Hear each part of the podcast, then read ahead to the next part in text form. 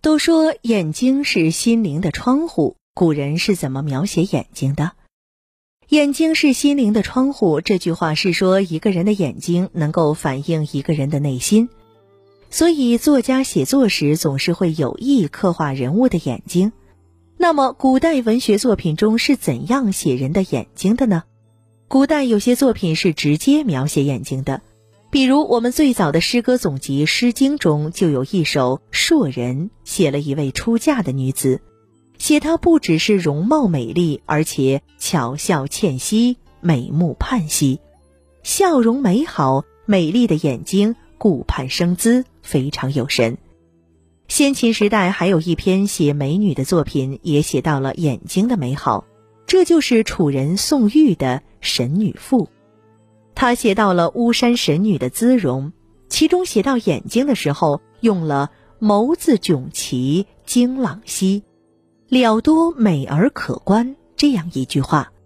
就是说巫山神女双眼炯炯有神，明亮美丽，引人注目。硕人《神女赋》中美丽的眼睛。到建安曹植的《洛神赋》中描写洛神的眼睛时，就精炼成了一个词语“明眸善睐”。明亮的双眸，眼光流转，顾盼生姿。除了直接描写之外，古人写人的眼睛的时候，还时常采用比喻的修辞方式，比如用水来打比喻。例如，唐代诗人李贺有一首《唐儿歌》，写的是一位公主的儿子。气宇不凡的样子，其中两句“古众神寒天妙气，一双瞳人剪秋水”，前一句写体态稳重、气质内敛，让人一看觉得将来一定是朝廷的可用之才，这是写整体的姿态，是沉静的，但是沉静不能让人有沉闷之感。下一句就是写灵动的地方，写眼睛。一双瞳人剪秋水，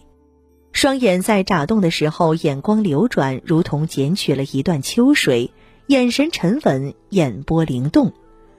秋水对于这位气质不凡的少年来说，真是非常恰当的比喻，它非常准确地传达出这双眼睛的主人既沉静又富有灵气的特点。另外，古人还以星星比喻眼睛。夜空中的星星明亮璀璨，人的眼睛闪着光，就如同点点的星光，让人感觉有精气神。苏轼写过一首《江城子》，墨云托雨过西楼，里面写过“美人微笑转星眸”，美丽的人微笑的时候，眼睛也是明亮的，眼波流转，就如同星星在闪耀。这转星眸就将人物写活了。在古诗词中，人的眼睛还可以比喻为闪光的珠宝、泉眼等等，这些描写都自然生动、传神逼真，能够展现人物的神采。感谢您的一路相伴。由中华书局出版的《文苑英华中华文化十万个为什么》已经全部播完。您还可以继续收听同系列的其他故事。中华书局传统文化与您同行。